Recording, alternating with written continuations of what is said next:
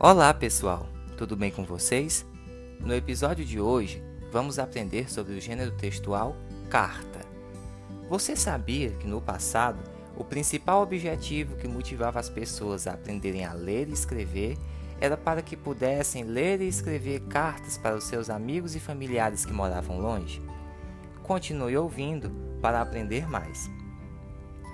A primeira coisa que a gente deve aprender sobre o gênero textual carta é que quem escreve uma carta se chama remetente. Já quem recebe a carta chama-se destinatário. Ou seja, se João escreve uma carta para José, João é o remetente e José é o destinatário daquela carta. Outra informação que não podemos deixar de lado é que toda carta inicia com o nome da cidade em que ela foi escrita e a data. Ou seja, se eu escrever uma carta aqui e hoje, terei de fazer assim: Boa viagem, vírgula, 15 de março de 2021. Depois disso, eu escrevo o nome da pessoa para a qual eu escrevi aquela carta, ou seja, o destinatário. Se eu escrevi esta carta para minha mãe, eu escrevo mamãe. Depois disso, é só dar continuidade ao assunto de sua carta.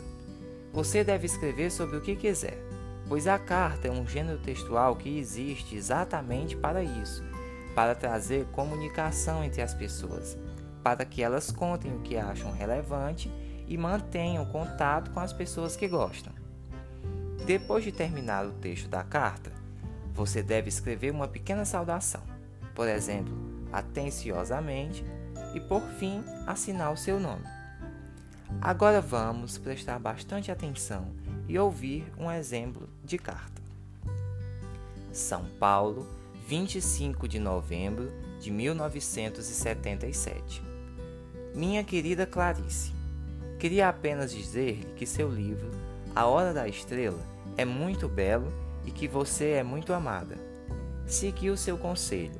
Comprei roupas claras de preferência o branco, você disse. E cortei o cabelo. Acho que recomeço a viver. Vamos recomeçar juntas? Se eu for passar o Natal aí com meu irmão, quero te levar um pente, como aquele que te dei, em outras cores, e te dar um beijo. Lígia. Esta carta que você ouviu foi enviada pela escritora Lígia Fagundes Telles para sua amiga, a também escritora Clarice Lispector. Repararam na estrutura da carta?